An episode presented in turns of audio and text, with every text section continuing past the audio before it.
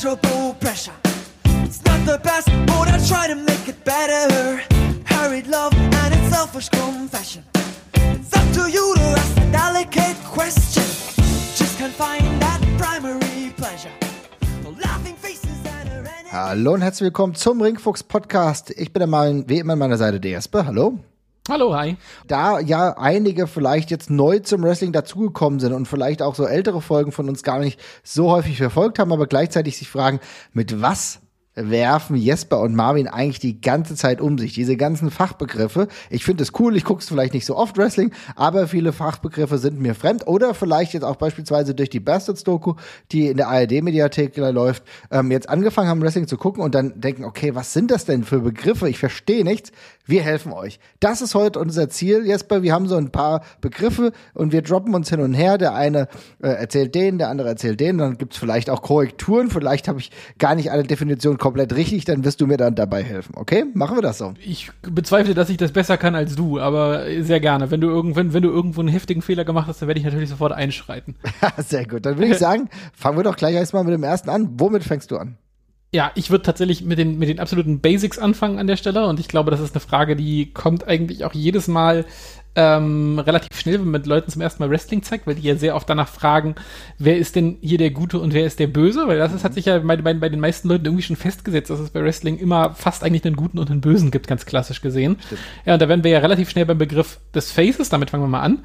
Und das Face äh, oder auch Babyface ist tatsächlich einfach nur der Slang für den Guten im Wrestling tatsächlich. Also das kann man, glaube ich, ganz stumpf so runterbrechen, oder? Auf jeden Fall. Es ist genau das. Face ist der Gute, derjenige, der bejubelt werden sollte im Idealfall. Und das Gegengewicht, und dann nehme ich schon gleich das zweite, ist halt der Heel, der Bösewicht, also der Antagonist dieses Spektakels, derjenige, der mit unterschiedlichen bösen Maßnahmen versucht, dem äh, Guten, also dem Face, den Weg ein wenig problematischer zu machen. Ne?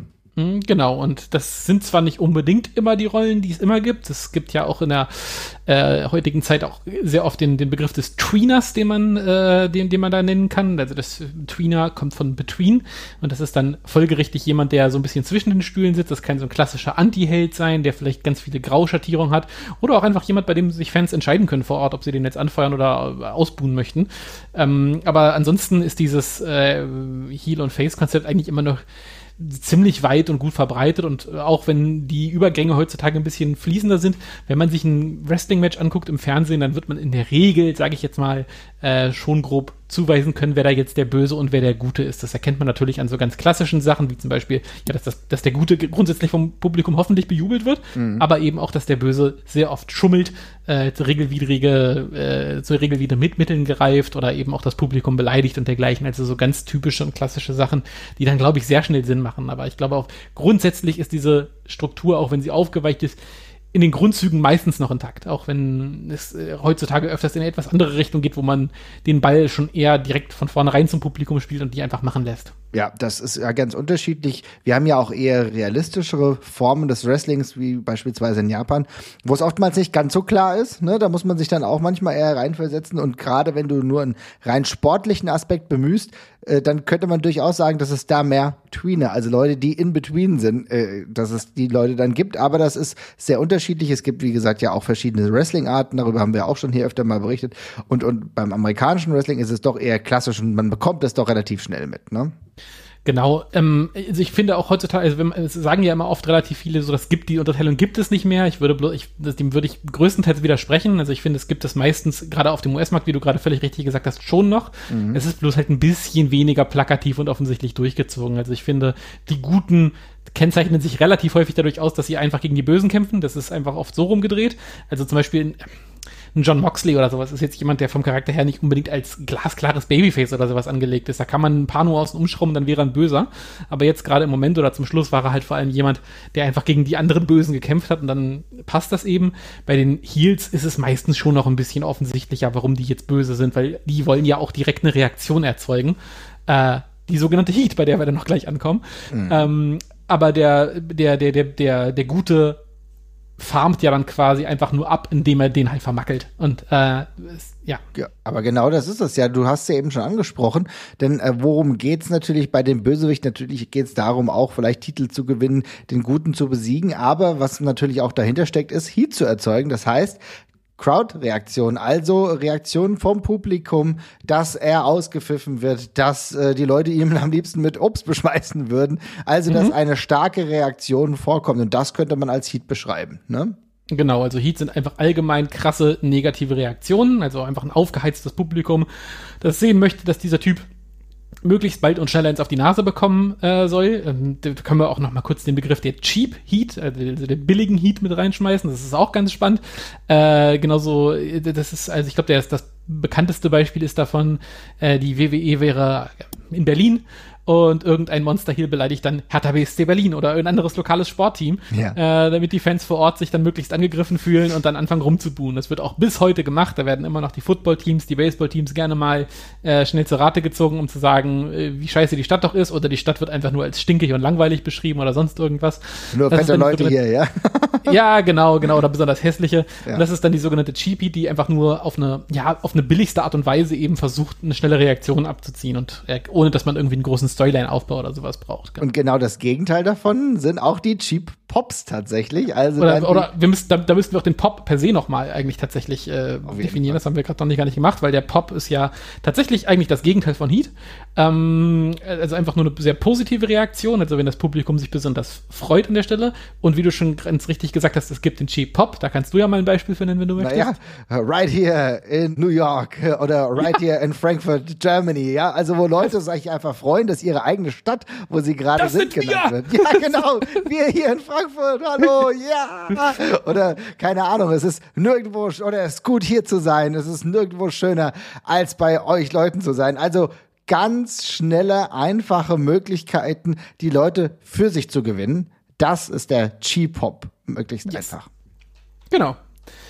Und deswegen ja, das wären eigentlich, das, das, genau, das, wär, das wären eigentlich so die, die wichtigsten Begriffe, glaube ich, wenn es um die Gesinnungen per se geht. Also die Aufteilung hilft einem, glaube ich, schon mal zu, zu, zu verstehen. Also Faces versuchen Pops zu bekommen, Heels versuchen Heat zu bekommen.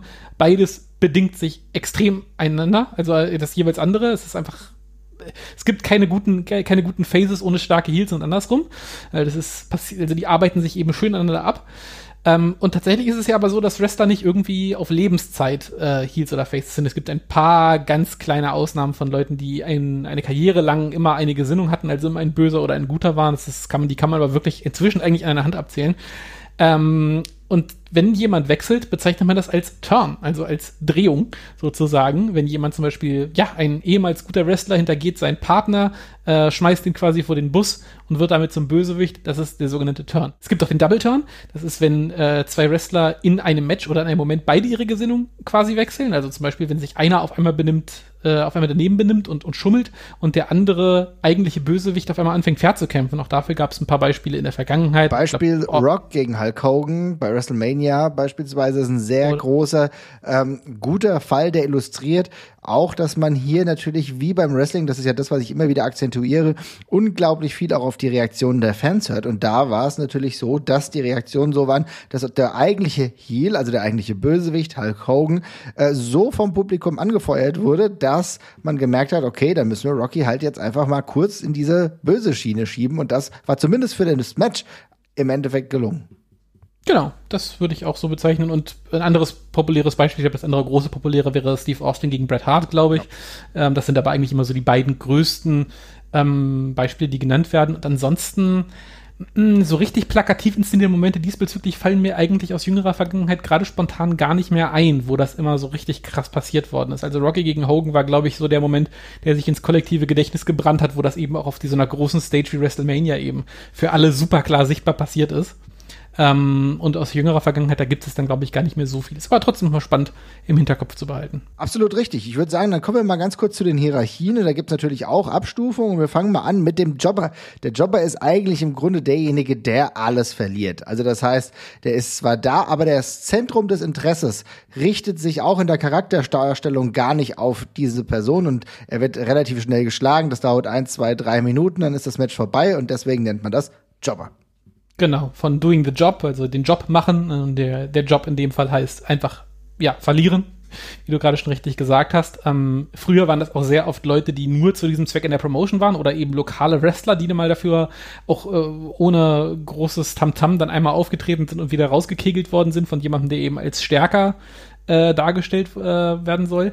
Ist so eine ähm, Zunft, die so, sich so ein bisschen gewandelt hat. Also inzwischen haben die meisten Promotions dafür eigene Leute ihren, in ihren Reihen, die irgendwie so am unteren Ende des, des, des Totempfalls stehen ähm, und dann eher öfters verlieren. Aber diese klassischen, ich komme mal einmal die Woche rein und krieg da einmal auf, auf die Nase und dann bin ich wieder ein, zwei Monate nicht zu sehen. Diese Leute gibt's immer seltener, würde ich sagen. Mhm. Also diese richtig, diese richtig klassische Jobberzunft ist eher noch ein bisschen am, am Abnehmen. Aber ja, gibt's trotzdem immer noch in diesen äh, Wrestling-Card-Konstellation auf jeden Fall noch. Vielleicht sogar wieder ein bisschen häufiger, wenn wir uns AEW angucken und ja. äh, Leute eine größere Möglichkeit haben, bei den kleineren AEW-Shows aufzutreten, aber dann bei den größeren halt doch relativ schnell geschlagen werden. Ne? Aber ja.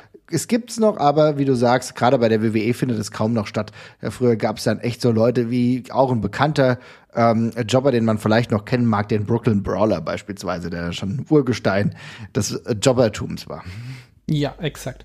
So, die restlichen Card-Positionen, die müssen wir, glaube ich, gar nicht groß durchdeklinieren. Wenn man einmal, wenn man das einmal so vorliest, äh, mit Kader und Main Eventer, dann wird das, glaube ich, auf dem Papier schon relativ klar. Ne? Es gibt Leute, die sind eher auf dem, auf der, auf, äh, in der Mitte einer klassischen Wrestling-Card zu finden und ganz oben kommen dann eben die Main Eventer, also der Main Event, wenn ihn auch vom Boxen oder von sonst irgendwas anderem kennt, der Hauptkampf, ähm, der dann kommt und da sind dann meistens eben die großen Stars zu finden.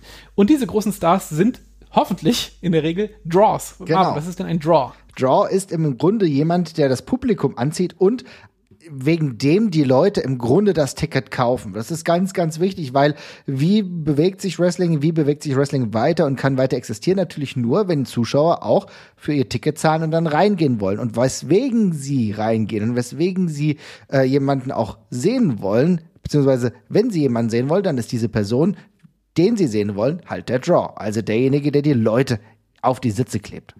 Genau, der Ticketverkäufer quasi, ja. der, große USP der Promotion. Ja, muss nicht zwangsläufig so sein. Es gibt auch Leute, die Main Events bestreiten, die nachweislich nicht viele Leute dazu bewogen haben, ähm, Tickets zu kaufen. Das ist auch so oft der Fall. Ähm, ich glaube, die Promo, das ist auch so der, ja, das, das, das, das Haupttum einer jeden Promotion, äh, worüber wir auch vielleicht noch sprechen müssen, äh, den richtigen Draw zu finden. Also irgendeinen Grund zu finden, für die Leute eben vor Ort äh, aufzuschlagen und sich Tickets zu kaufen. Aber im Grunde ist es ja schon so, dass jede Promotion genau das erzielen will. Also natürlich setzen sie Leute manchmal in den Main Event und wissen, dass er noch kein Draw ist, aber sie wollen ihn dementsprechend etablieren und der Erfolg einer Promotion, also Promotion können wir auch ganz kurz erklären, wir sagen es die ganze Zeit, das ist im Grunde die Liga, das ist im Grunde die Firma. Das, wir können es ganz kurz machen, ich glaube, das fasst es zusammen. Promotion genau. ist ein Synonym für entweder die Liga beziehungsweise das Unternehmen. Und ein Ziel einer jeden Liga ist es im Grunde halt, diesen Draw zu erschaffen. Und wenn sie das schaffen, dann läuft's gut. Wenn es nicht klappt und sie Leute in den Main Event packen, dann merkst du das auch an einem oft darbenden Produkt beziehungsweise nicht vollen Sälen. Genau. Ich würde noch kurz die äh, Einschränkung noch mitbringen, dass Draws nicht unbedingt im Main Event stehen müssen. Ja. Also ich finde, es gibt historisch auch genug Beispiele von Leuten, die eine sehr große Fanbase hinter sich versammelt haben, ähm, die man als, die man deswegen als Draw bezeichnen kann, die aber vielleicht eher in den mittleren Card-Regionen oder sowas zu Hause gewesen sind. Also zum Beispiel einfach so Nischenwrestler, die einfach bestimmte Fans hinter sich gesammelt haben. Aber generell ist es natürlich richtig, die ganz großen Draws stehen traditionell im Main Event, damit die Leute eben auch die Shows schön zu Ende gucken ähm, und das dann eben so eine ja, so, so, so eine Dramaturgie auch während der Card gibt, dass das immer wichtiger und größer wird und ganz zum Schluss kommen dann eben die gigantischen Superstars, die gegeneinander antreten. Genau, und wir können da mal ein paar Beispiele liefern. Natürlich so typische Main-Event-Draws, und ich glaube, das lässt sich auch nicht wegreden, sind halt so Leute wie der Undertaker gewesen oder Hulk Hogan. Ähm, andererseits natürlich aus modernerer Zeit auch The Rock, ganz klar, und auch den John Cena, wo Leute dann extra für ihn in eine Arena gegangen sind, sich ein Ticket gekauft haben, weil sie wussten, John Cena ist da. Genau, äh, was wir gerade noch gar nicht gesagt haben, Draws werden auch nicht nur an Ticketverkäufen gemessen, sondern auch äh, in jüngerer Zeit vor allem an Einschaltquoten. Ähm, ich glaube, das kennen wir noch von früher, als es auf die einzelnen Segmente von WWE-Shows immer geguckt worden ist, in welchen Segmenten also zu welchen Uhrzeiten die Einschaltquoten besonders hochgegangen sind und man das eben auch sehr oft an Wrestlern halt zum Beispiel festgemacht hat, warum das so gewesen ist. Auf jeden Fall. Das ist natürlich ganz klar in den Ratings, also in den Einschaltquoten gewesen. Ratings auch so ein Ding, was wir, glaube ich, Mitte der ähm, 90er, Ende der 90er, Anfang der 2000er sehr, sehr oft verwendet haben, ein Wort, weil genau das das Markante war. Dann gab es die zwei Ligen, WCW und WWF, die gegeneinander konkurriert haben und da wurde auf, auf beziehungsweise um Ratings gebuhlt. Und dementsprechend, das waren die TV-Quoten. Aber Jasper, es bestimmt sich ja nicht nur nach den TV-Quoten, sondern es gibt noch etwas anderes, wo man auch sagt, okay, das ist ein Draw. Und zwar, wenn Pay-per-View-Verkäufe in die Höhe geschnellt sind. Pay-per-View muss ich auch noch mal kurz erklären, kennt der ein oder andere jetzt auch allein dadurch, dass wir Sky haben, ist aber im Grunde hm. jahrelang das Synonym gewesen für eine Großveranstaltung, also einen, eine Großveranstaltung, die man kaufen konnte, um sich das anzugucken im Fernsehen auch ist ganz spannend, weil so richtig klassisches Pay-Per-View haben wir, glaube ich, in Deutschland die längste Zeit eigentlich nicht gehabt. Ne? Also klar, wir hatten, ja. wir hatten immer Sky oder Premiere, aber das waren ja im Endeffekt Monatsabos. Aber ähm, was auf dem US-Markt ja ewig lang schon gang und gäbe war, dass man einzelne Veranstaltungen, ich glaube vorrangig Boxkämpfe äh, dürften es gewesen sein, dann eben für eine einmalige Gebühr von, weiß ich nicht, 50 bis 80 Dollar, was auch immer, wie viel das gekostet hat, oder heutzutage auch noch UFC oder eben Wrestling, äh, dass man die eben einmalig gekauft hat über den Kabelanbieter. Ähm, ich glaube, das Konzept gab es in Deutschland in der Form nie so richtig eigentlich, ne? also nicht alleinstehend ist eigentlich erst jetzt so ein bisschen ja. ähm, mehr in den Fokus gerückt. Allein, es gab es auch schon länger. Also ich meine, es gibt es bei Sky wirklich schon auch schon eine ganze Weile, aber ja. dass es jetzt heute beispielsweise sowas wie Sky Ticket gibt, ne, dass du ja. einzeln für ein Event ja das kaufen kannst. Wir können ja beispielsweise auch jetzt die AEW Pay-per-Views, die gab es yes. ja zuletzt immer noch bei Sky, äh, gerade in Deutschland. Das ist ein klassischer Pay-per-View. Genau, also jetzt in der, in der, in der, im Zuge der Gleichmachung im Internet, sage ich mal, wo ja irgendwie alle Länder dann irgendwie zwangsläufig gleich behandelt werden, was die Bezahlmodelle angeht, hat es dann auch jetzt hierhin geschafft. Aber ursprünglich ist es eigentlich ein relativ amerikanisches ähm, Konzept. Aber wie du ganz richtig gesagt hast, das ist ein Synonym geworden für die Großveranstaltung. Also die Pay-per-Views sind die, die großen Events äh, von der WWE, wo auch Stories fertig erzählt werden, große äh, Dinge passieren, Comebacks kommen, Titelwechsel passieren, also generell so die Fixsterne ähm, im, im Wrestling-Kalender äh, auch, glaube so das erste, das, das, das immer, immer noch das, was man noch guckt, ne? Also selbst wenn man mhm. das Interesse verliert, man guckt noch die Pay-Per-Views, weil man weiß, okay, die ganzen TV-Geschichten, die sind nettes Beiwerk, aber auf die kann ich notfalls auch verzichten. Wenn ich äh, dabei sein möchte, wenn was Großes passiert, dann reicht's, wenn ich einmal im Monat oder einmal alle zwei Monate reingucke und mir den Pay-Per-View eben reinziehe. Genau. Und das ist im Endeffekt genau das, wo alles hinlaufen soll. Und wir kennen es auch bei New Japan. Äh, für diejenigen, die ganz gern äh, japanisches Wrestling gucken, da gibt's dann auch solche Marquis-Events. Marquis-Events, ein weiterer Begriff, den beispielsweise auch die WXW hier in Deutschland oft geprägt hat für größere Veranstaltungen, äh, die dann beispielsweise auch auf deren Sender dann dementsprechend laufen, auf deren Abo-Kanal im Internet. Genau das ist im Endeffekt das. Und ähm, die, wir sehen, es gibt ganz unterschiedliche Modelle und es gibt noch diesen klassischen Weg, auch außerhalb der WWE, auch AEW, die zweitgrößte Liga in den USA, bietet es genauso an. Mhm, genau. Genau. Und wenn wir jetzt mal davon weggehen und den unterschiedlichen Dingen, dann müssen wir mal reingucken. Und wenn das dann stattfindet, ein Match, beziehungsweise vor einem Match, dann geht's auch darum, dass die Wrestler rauskommen. Und die kommen mittlerweile schon seit vielen, vielen Jahren nicht einfach so raus, sondern mit einer Musik. Und das nennen wir, wenn wir immer wieder darüber sprechen, Entrance Theme. Ist so mehr oder weniger die tatsächliche Übersetzung, hat aber einen Weg ins Wrestling gefunden.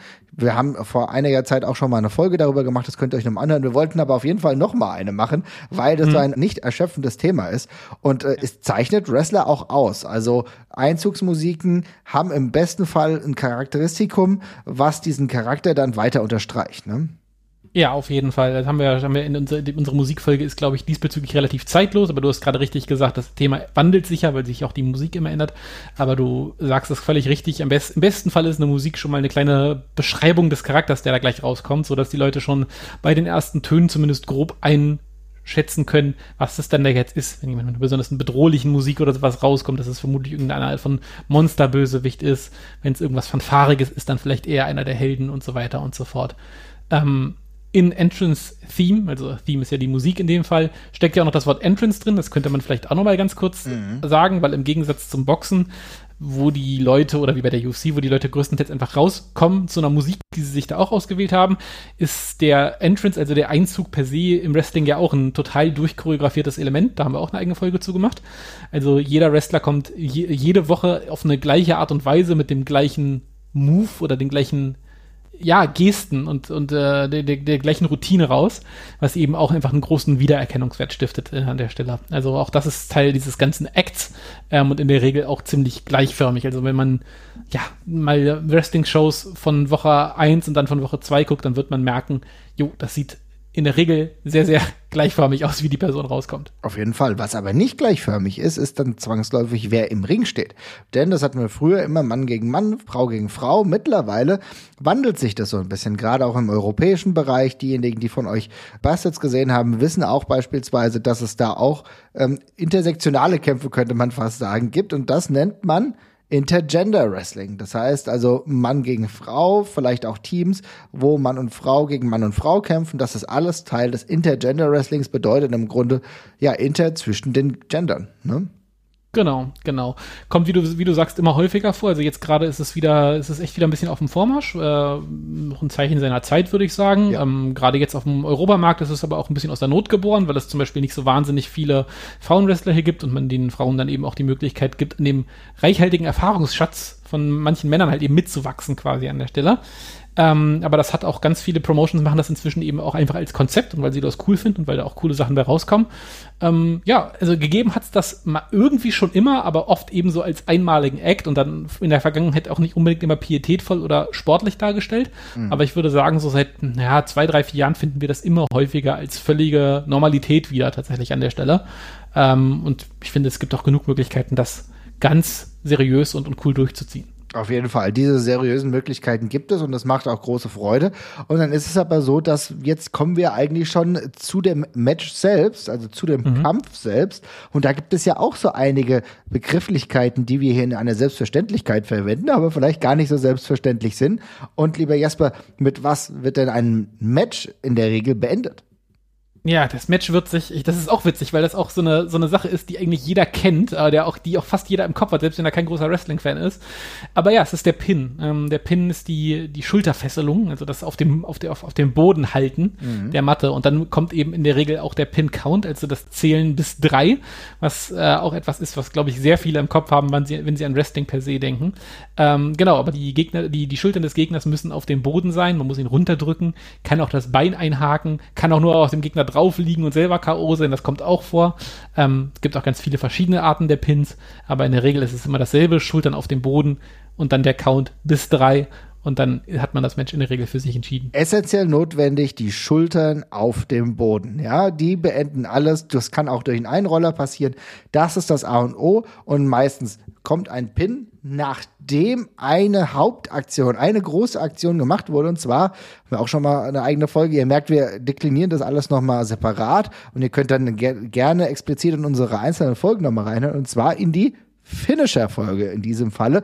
Finisher heißt, das ist in der Regel die letzte Aktion oder eine der letzten Aktionen, eine besondere Aktion, die auch spektakulär ist, die auch eindrucksvoll aussieht und dementsprechend klar macht, okay, jetzt hat er seine besondere Aktion ausgepackt, die er nicht zu häufig auch auspacken will, kann, wie das genau aussieht, wie gesagt in der Folge, mit dem er das Match zu Ende bringt.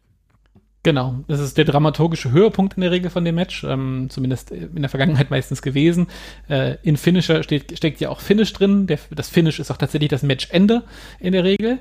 Ähm, und der Finisher ist eben, ja, wenn der durchgezogen wird oder es auch den Ansatz dazu gibt, das ist auch sehr wichtig, dass Leute vielleicht den Ansatz von dem Finisher zeigen, aber der andere windet sich noch mal raus, so dass man mhm. weiß, oh, das war knapp. Oder der wird noch mal ausgekontert oder dergleichen. Ähm, ja, aber in der Regel ist es so, der Finisher wird durchgezogen und dann ist es ja, in der Regel hoffentlich vorbei, es sei denn, es gibt ein sogenanntes False Finish. Ein False Finish, genau. Und zwar ist es eigentlich im Grunde ähm, ein Finish, was so aussieht, als wäre das Match vorbei, aber es ist gar nicht vorbei, denn bis drei ging es dann tatsächlich doch nicht, Jesper, ne? Genau, also es kann einfach nur sein, indem es auf einmal noch einen Kickout gibt, also den, so, das sogenannte Austreten aus dem, aus dem Pin. Zum Beispiel bei kurz vor Sekunde drei ähm, schafft man es dann auch noch rauszutreten. Äh, oder eben aber auch durch einen Eingriff, dass zum Beispiel ein anderer Wrestler den, den Referee aus dem Ring zieht oder sonst irgendwas. Aber es ist immer, das False Finish beschreibt den Moment, wo das Publikum eigentlich davon überzeugt sein soll, dass es das jetzt war. Zum Beispiel eben durch den Finisher oder ja, der, in der Regel durch den Finisher. Und dann wird mit den Erwartungen aber quasi an der Stelle gebrochen und es geht doch noch weiter. Kann das eben aber aus ganz vielen Gründen passieren. Genau, das Ziel auch da natürlich, die Leute vielleicht noch mehr reinziehen, noch mehr begeistern, auch die Reaktion abschröpfen, ne? wenn du dann dann denkst, okay, das war's jetzt, jeder denkt, das war's. Und dann gibt's noch diesen Kickout, diesen Ausbrecher und dann ist natürlich die Reaktion irgendwie da von den Fans und genau sowas will man erzeugen, weil man merkt, okay, jetzt das Publikum ist drin in diesem Match, ne? Ja, genau. Und äh, was nicht so häufig passieren sollte, ist dann tatsächlich, dass man zu viele Finische aneinander reiht, ja, um dann jemanden zu besiegen. Wenn du das wöchentlich machst, dann verliert diese letzte Aktion ja irgendwie an Bedeutung und deswegen wird sie protected. Das heißt, es geht auch im Grunde darum, das ist genau der nächste Begriff, den ich ein bisschen erklären will, darum, gewisse Sachen zu schützen, dass sie ihre Werthaltigkeit nicht verlieren. Das kann tatsächlich bei einem Finisher der Fall sein, gibt aber noch andere Möglichkeiten jetzt ne? Ja, gibt, geht bei Finishern, ist es aber bei anderen Moves, ist auch bei, ja, bei, bei, bei Zwischenmoves mal der Fall, ne? Also, ähm, ich glaube, man kann generell festhalten, dass Protecten immer schwieriger geworden ist, weil äh, ich glaube, viele Leute einfach immer mehr und immer mehr gesehen haben im Wrestling ja. schon und auch immer mal gesehen haben, dass Sachen, die eigentlich unauskickbar waren, wo man früher niemals raus, rauskommen konnte aus dem Move, da hat man heutzutage schon drei, vier, fünf Leute raus, äh, äh, austreten sehen. Ja, also das ist halt einfach. Es ist ja, es ist ja, es ist ja, es ist ja einfach so, dass alle Sachen, die früher vielleicht gereicht hätten, um ein Match zu beenden, also die früher mal Finisher waren, sind heute sehr oft reguläre Moves inzwischen geworden, das aber einfach der natürliche Gang der Zeit ist. Ja, nenn aber doch mal ein Beispiel. Nenn doch mal ein Beispiel. Ne?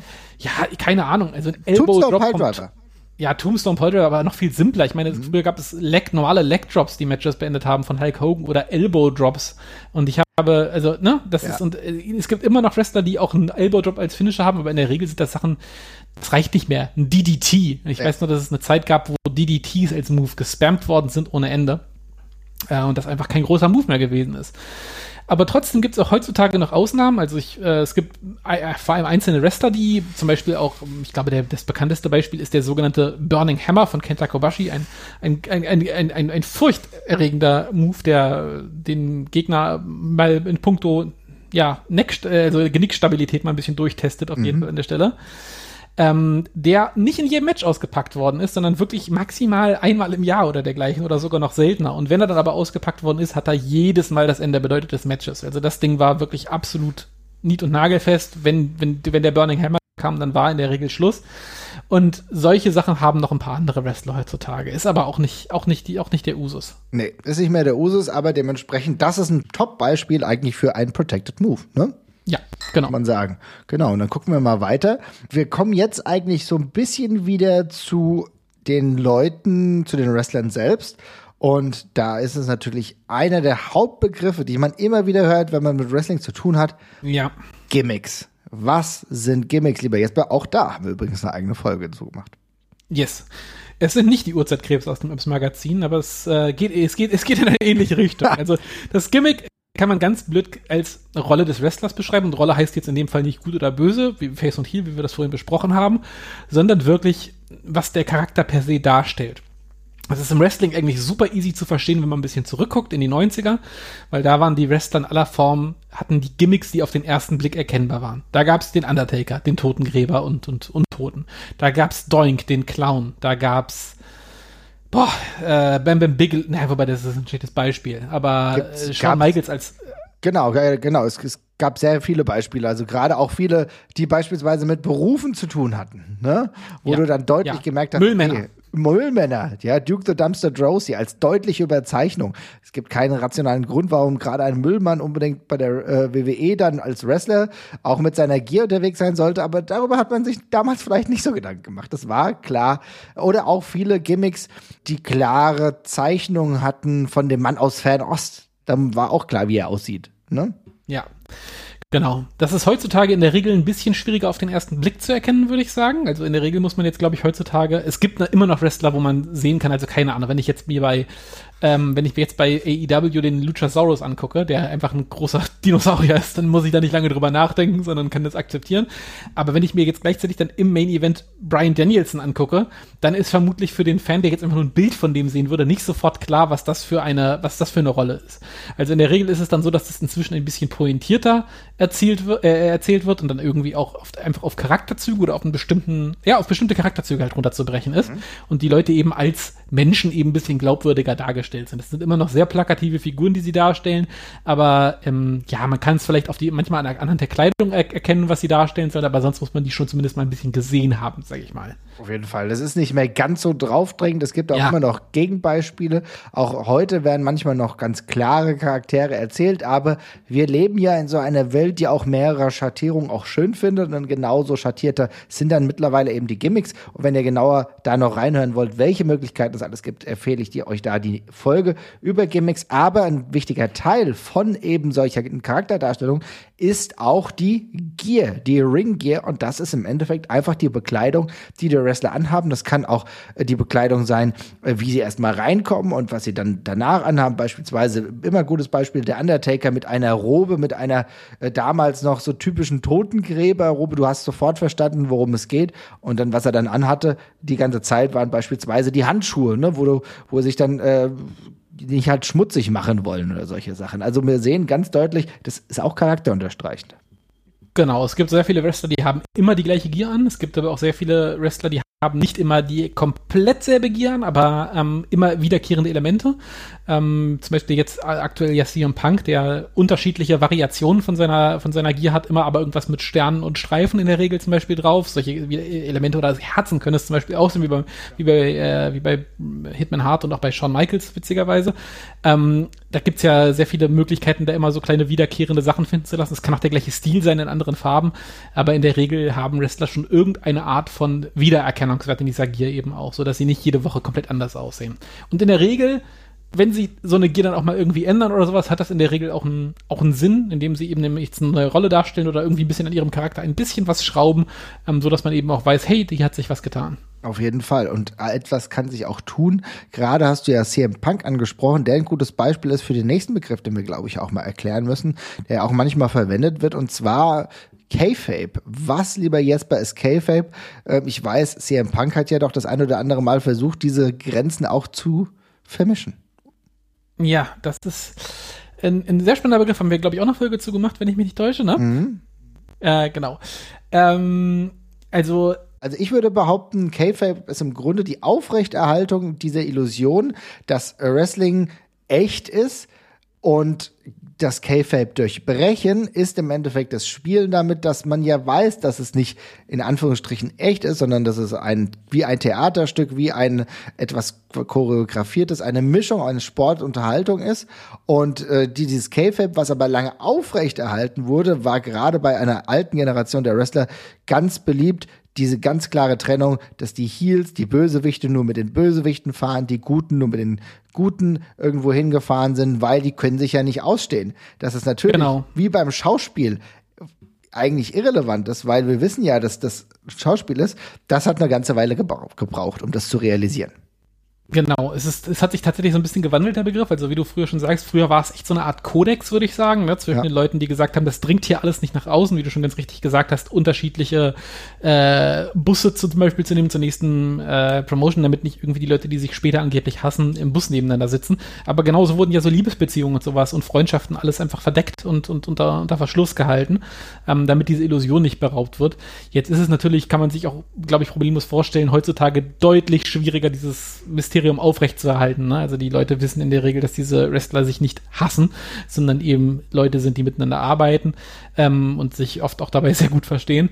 Und jetzt hat sich der Begriff Kayfabe eigentlich so ein bisschen geändert und ist eigentlich gleichzusetzen mit dem Suspension of Disbelief Begriff, was ja so ein häufiger Ausdruck für Film und Fernsehen und sonst was ist und Theater, äh, wo man sich eben als Zuschauer ähm, ja bewusst darauf einlässt, was da gerade passiert, auf Storylines einlässt und nicht hinterfragt, was da jetzt gerade passiert.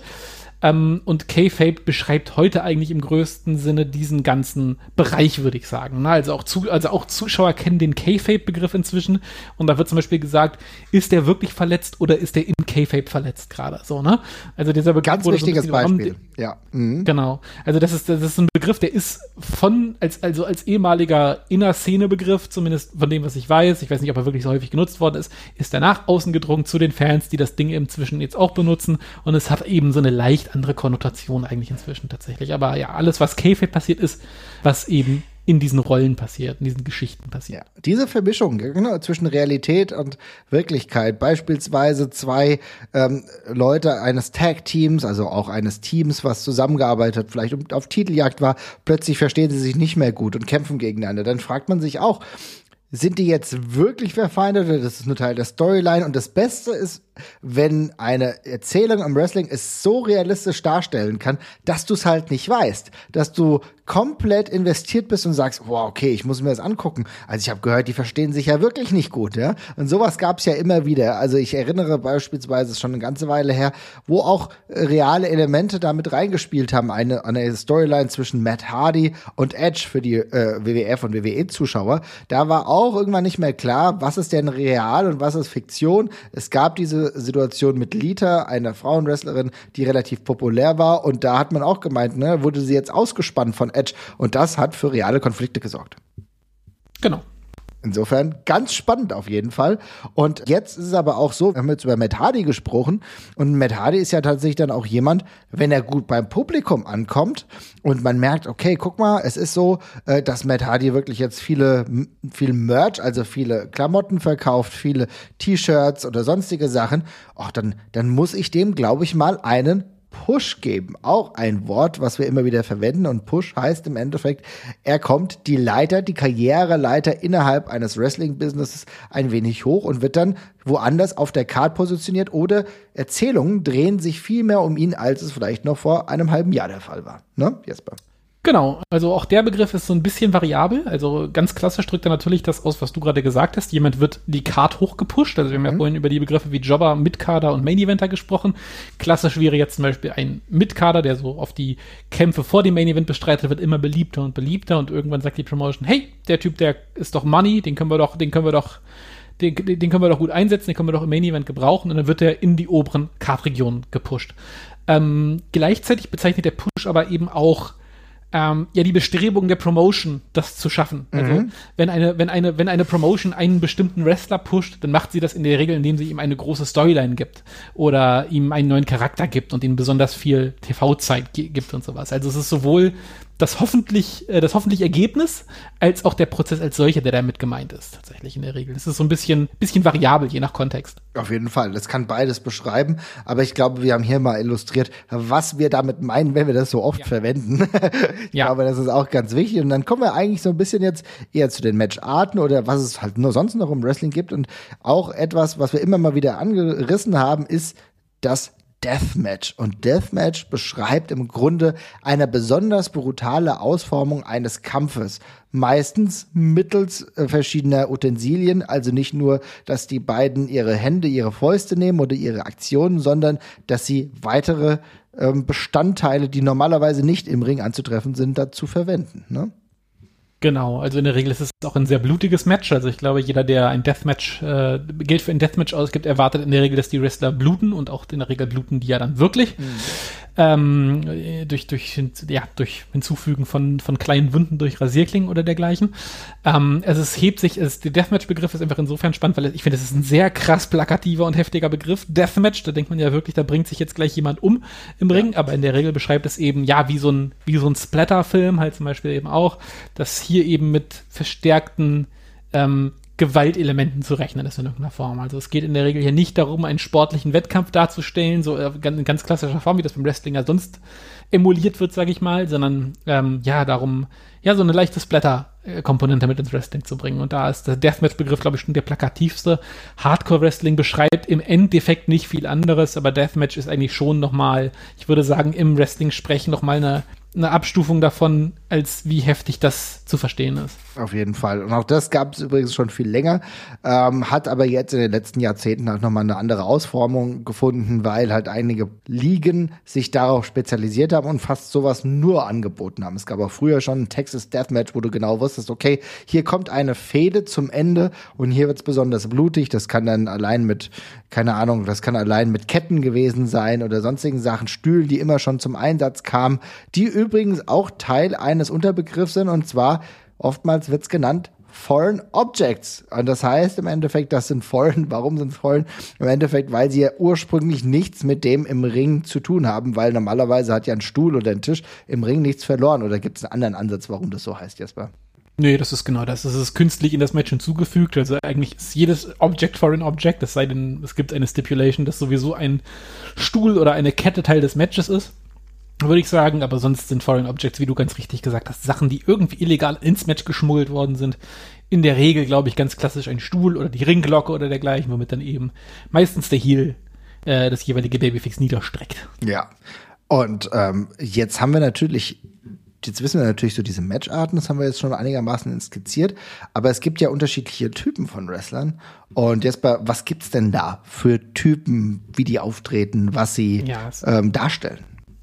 Ja, es gibt, glaube ich, es gibt eine ganz große Breite von Wrestlern, aber ich habe jetzt mal, ich habe jetzt mal so drei Dinger runter, auf drei Dinger runtergebrochen und ich fange mal mit einem der plakativsten an, weil es auch so ein schöner Begriff ist, finde ich. Highflyer, da steckt eigentlich schon alles drin. Ja. Ein Highflyer ist einfach ein Wrestler, der in der Regel eben, ja, viele Aktionen in der Luft, aus der Luft zeigt, von den Ringseilen zum Beispiel, also besonders spektakuläre Sprünge und ähm, Aktionen vom Top Rope tatsächlich. Also Rey Mysterio wäre so ein klassisches Beispiel jetzt oder inzwischen klassisches Beispiel, sage ich mir, ist ja noch aktiv.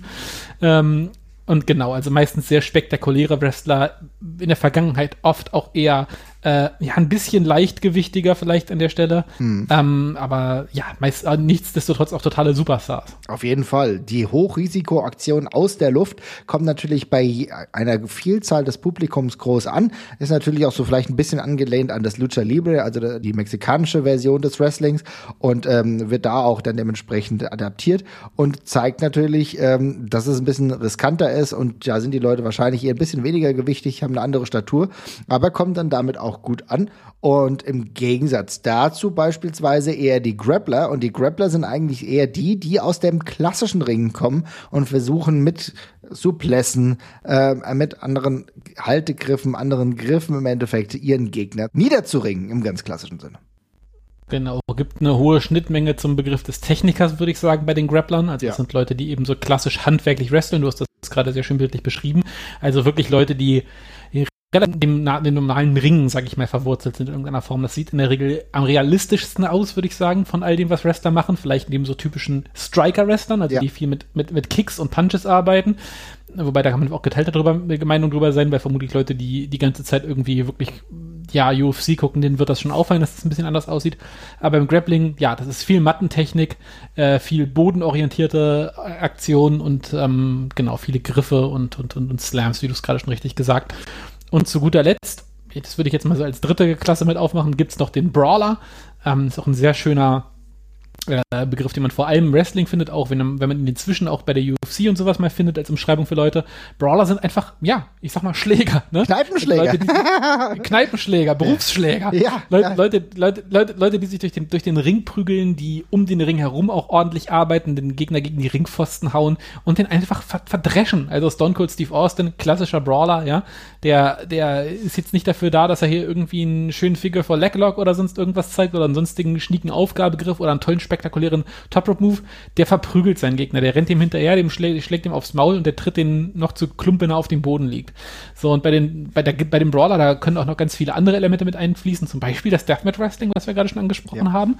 Und der zeigt auch mal den ein oder anderen normalen Wrestling-Move, aber größtenteils ist das jemand, der ist draußen, weil er Blut sehen möchte. Und, Genau. äh, Pure Aggression. zusammen. Pure Aggression dann im Ring, um dann äh, sein Mittel, äh, um dann mit seinen Mitteln das Ziel des Sieges zu erreichen. Was aber auch schön ist, denn wir sehen natürlich hier, dass es natürlich dann auch denklogischerweise gewisse Lücken dann auch bei Brawler gibt, ne? Dass du halt weißt, okay, der schlägt halt drauf, der ist vielleicht energisch, aber der hat natürlich gewisse Lücken. Wenn er nämlich in eine Falle eines Technikers oder eines Grapplers reinfällt, und zwar duckt sich vielleicht der Grappler und dann gibt's eine Souplesse und dann ist der Brawler zum Beispiel erstmal ähm, für ein paar Sekunden ausgenockt. Und das ist dann die Möglichkeit, von dem Grappler jetzt die Oberhand zu gewinnen. Genau solche Möglichkeiten gibt es. Beispielsweise ist es bei einem Highflyer so, dann kann er vielleicht ausweichen, wenn der Brawler versucht, ihn mit der Faust zu erwischen und dann kann seinerseits eine besonders äh, schnelle Aktion landen. Also genau das gibt Mittel und Wege, wie du dann ein Match dann sinnvoll gestalten kannst. Und Brawler ist tatsächlich, aber sage ich immer wieder, mit meine liebste Form des Wrestlers. Bleibe ich dabei. Ja, der, der Mix macht's ja für mich, aber ich liebe Brawler auch sehr, sehr doll. So ein guter Brawler macht schon immer sehr viel Spaß und es gibt eigentlich nichts Schöneres, als beim Wrestling das Gefühl zu haben, dass da gleich jemand richtig schön aufräumen wird. So ein bisschen das, der Bud Spencer des Wrestlings, ja. Yes, ja, ja. Ja, da, ich, da komme ich ja her. Ne? Im Endeffekt Bud Spencer und Terence Hill Filme gesehen früher und dabei hängen geblieben, dass ich dann direkt danach ähm, auch mal RTL 2 geguckt habe und dann gesehen habe, ah, was ist hier mit Wrestling? Und dann äh, war ich plötzlich halt gefangen. So, so geht das. Aber ich glaube, da haben wir einen ganz guten Überblick. Und eins ist noch auf der Liste und zwar ist es auch gar nicht so einfach zu erklären, lieber Jesper. Ein Swerve, das musst du natürlich jetzt wirklich noch erklären. Ne? Ja, das, der Swerve. Äh, Vince Russo lässt grüßen. Ähm, der Swerve ist tatsächlich, also man kann es auch, glaube ich, ganz gut als Twist äh, bezeichnen, mhm. aber das wird dem Begriff schon fast nicht ganz gerecht. Der Swerve Wrestling also bezeichnet, bezeichnet grundsätzlich eine äh, ungeahnte Storywendung zum Schluss. Also, mhm. mal, angenommen, äh, man rechnet zum Schluss, dass einer der Wrestler jetzt hier auf jeden Fall der Bösewicht sein wird und es entpuppt sich aus dem Nichts jemand anders als der Schurke eigentlich dergleichen. Ähm, also es ist tatsächlich so, ja, wie, wie man das aus, aus Sixth Sense oder sowas kennt, ein, ein klassischer Twist. Allerdings hat es im Wrestling inzwischen so eine leicht negative Konnotation, weil das vor allem ein Schreiber namens Vince Russo eingeführt hat, zumindest äh, wird es historisch so gesehen, der vor allem dafür bekannt gewesen ist, gerne Swerves des Swerves wegen zu machen, also oft einfach nur einen Schockmoment kreieren wollte, der dann nicht unbedingt sinnvoll war. Und der Swerve ist, bezeichnet eben genau das. Oft nicht so wahnsinnig sinnvolle äh, getäuschte Erwartung, ähm, wo man dann eben einen Schocker bringt, das, ja, oft eben einfach nur, wenn man das eben machen wollte. Das heißt nicht zwangsläufig, dass die alle qualitätslos sein müssen, aber ich würde sagen, der Begriff ist inzwischen ein bisschen negativ behaftet tatsächlich an der Stelle. Aber genau das ist das Wichtige, was du sagst, denn natürlich ist es cool, ähm, intriguing Stories zu haben, wirklich, wo du nachdenken musst und Twists und Turns, das ist alles gut und schön. Aber was du sagst, so ein Swerve muss halt eine logische Komponente haben, weil wenn sie nicht logisch ist, dann bist du zwar für den Moment in einem Schocker gefangen und denkst, wow, das war jetzt aber krass, aber wenn es sich nicht logisch erschließt, sagst du, okay, das macht aber eigentlich keinen Sinn. Was wird mir hier gerade verkauft? Und dann haben wir das Problem, dass Swerves halt eher nachteilig sind. Denn am Ende muss äh, jeder Storyline eine möglichst logische Erzählung dahinter äh, stecken. Und dann, glaube ich, ist, ist man als Fan, ist man als Zuschauer, Zuschauerin geneigt, diesem Produkt mehr zuzugestehen. Ne? Mhm, genau.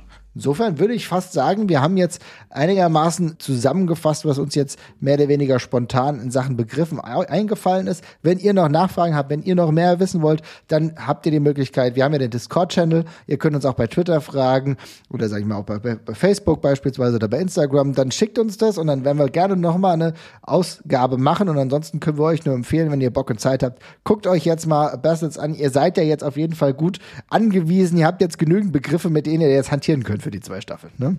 Genau, ich glaube, das ein, den Großteil werdet ihr jetzt verstehen, hoffentlich. Und ansonsten nachfragen, wir machen das nochmal. Auf jeden Fall machen wir das dann gerne nochmal. Und jetzt hört ihr nochmal, warum man das denn gucken sollte. Weil da haben wir nämlich mal ein paar unserer Hörer und Hörerinnen gefragt. Insofern, macht's gut. Ciao, ciao. Die Ringfüchse haben uns die Möglichkeit gegeben, dass wir kurz was zu der neuen Pretty Bastards Doku in der ARD Mediathek sagen sollen. Und ähm, da wir hier zu zweit wohnen, nehmen wir das einfach in einer Aufnahme auf und äh, nehmen uns da heraus, dass wir gleich zwei Aspekte beleuchten. Und ich übergebe erstmal an Reike. Hallo, hallo. Äh, genau, also bei uns ist es so, dass wir schon seit 2017 dabei sind, weil es auch die NGW-Veranstaltung ähm, miterlebt haben und deswegen ein besonderes Interesse auch in der Doku hatten, weil wir natürlich auch schon den Aufstieg der Pretty Bastards seit längerem verfolgen und ähm, wir haben dann das besondere Interesse natürlich auch in dem Sinne, dass wir dann die ganzen Sachen, die wir gesehen haben, wo wir im Hintergrund rumspringen, auch nochmal einordnen können und einfach auch diesen Hintergrund der barbarischen Tätigkeit, wie Ahura es so schön sagt, ähm, genau, einfach auch nochmal dann nach außen zeigen können, wenn Leute uns fragen, was wir uns da eigentlich angucken. Genau, das ist auch irgendwie der Aspekt, den ähm, ich in der ersten Staffel am heraushebendsten finde, dass das einfach eine sehr, sehr gut gemachte Doku ist. Also nicht nur eine Doku für Wrestling-Fans, sondern einfach eine Doku für Leute, die Dokus mögen. Sport-Dokus, aber auch darüber hinaus und dass das einfach eine toll produzierte Serie ist, die man Menschen zeigen kann, denen man vielleicht das eigene Hobby näher bringen möchte. Das ist eine Doku, die ich meiner Mutter zeigen kann, ähm, die fairerweise auch schon mal bei NGW dabei war und es geil fand. Ähm, aber trotzdem so, das kann ich auch Menschen zeigen, die ähm, nichts damit am Hut haben. Und dann, ähm, weil wenn man sagt, okay, ich gucke Wrestling in Sossenheim in der kleinen Turnhalle, das klingt jetzt erstmal nicht so glamourös. Wenn man die Doku dann aber im Hintergrund sieht, dann sieht man vielleicht ein bisschen den Charme, den das hat und das Herzblut dahinter. Und das ist wirklich was, was sehr, sehr gut rauskommt in der ersten Staffel. Was auch cool ist, dass man ähm, eben auch die Entwicklung von vom Tech-Team sieht, dass man, dass die einzeln funktionieren, dass wie die Dynamik zwischen ihnen ist, dass der eine eher der Antreiber ist ähm, und genau Aura eher aufholen muss, wie Maggie das formuliert. Und ähm, das ist halt auch super zu sehen, wie sie, wo sie heute sind, genau. Genau, das bezieht sich alles auf die erste Staffel. Die zweite haben wir jetzt noch vor uns und sind sehr, sehr gespannt darauf, ähm, weil man jetzt ja natürlich auch schon weiß, wenn man die erste Staffel nochmal schaut, wie sich das weiterentwickelt hat mit den beiden. Sehr spannend, das nochmal zu sehen. Deshalb freuen wir uns auch sehr auf die zweite Staffel, die wahrscheinlich nochmal eine Schippe drauflegt, auch mit neuen Gesichtern. Hallo, liebes Ringfuchs-Universum, hallo Marvin. Bei der zweiten Staffel, muss ich ehrlich gestehen, bin ich gerade bei der ersten Folge. Ich finde die Einbindung von Baby Allison super, super schön. Auch noch ein bisschen mehr Background über sie zu wissen, weil mittlerweile ist sie doch sehr prominent da stand. Zum ähm, Zeitpunkt 2019 war es ja eher so langsam die Einbindung. So fand ich ganz cool. Zur ersten Staffel hingegen muss ich echt sagen, das fand ich, ist vielleicht auch, finde ich, die beste Doku, die es in Deutschland gibt über Wrestling. Ich finde einfach, die Bastards, die wir kennengelernt haben, sind eigentlich auch dieselben Menschen hinter den Kulissen, außerhalb vom Ring. Also man muss wirklich sagen, ich finde die Szene so zuckersüß, als ähm, die beiden geweckt werden und ähm, Maggot mehr oder weniger versucht, Ahura aus dem Bett zu bekommen, weil sie zu einem äh, Ring müssen, äh, zu einem Wrestling-Match müssen und es einfach nicht funktioniert. Und dann diese Dynamik zu sehen, die widerspiegelt, glaube ich, so viel im Tag-Team Pretty Bastards, dass es einfach für mich als Außenstehender super cool ist zu beobachten. Ich muss auch sagen, diese Szene, wo ich glaube, bei Maggots Mom Frühstück gibt und die beiden da sitzen, als wären sie halt Brüder. Also, das sind so vielleicht zwei Sachen, die mir positiv sehr aufgefallen sind. Ich freue mich jetzt auf die ähm, zweite Staffel tatsächlich sehr. Ich bin gerade am Anfang der zweiten Folge, habe gerade gesehen, wie das Ganze in Frankfurt geendet ist und mal schauen, was dabei noch kommt. Liebe Grüße, tschüss. Legend has we could be legends. Wenn man die WXW World Tag Team Titel gewinnt, das katapultiert einen quasi nach oben. History's Da sieht man einfach das Vertrauen von der Company in den Wrestler und dass der Wrestler den Champion widerspiegeln kann. Das sind ab sofort Repräsentanten für Deutschlands größte Wrestling-Promotion. Ich habe drei Verletzungen gehabt. Ich habe an Wrestling Freunde verloren. Ich habe meinen Job verloren. Also so, so intensiv ist Wrestling für mich, so abhängig bin ich da davon. Irgendwie im Kopf ist es drin. Ich muss das machen. Ich glaube, ich habe dem Wrestling schon das meiste gegeben, was ich kann. Nimm auch noch den Rest, wenn du willst. We came to fight.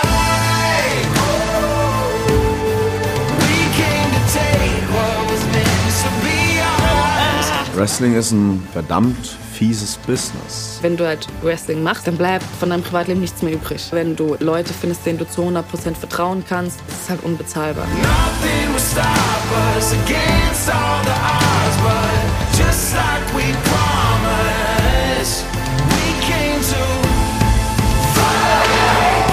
ist mir auf jeden Fall so viel wert, dass es mich einen Wirbel gekostet hat.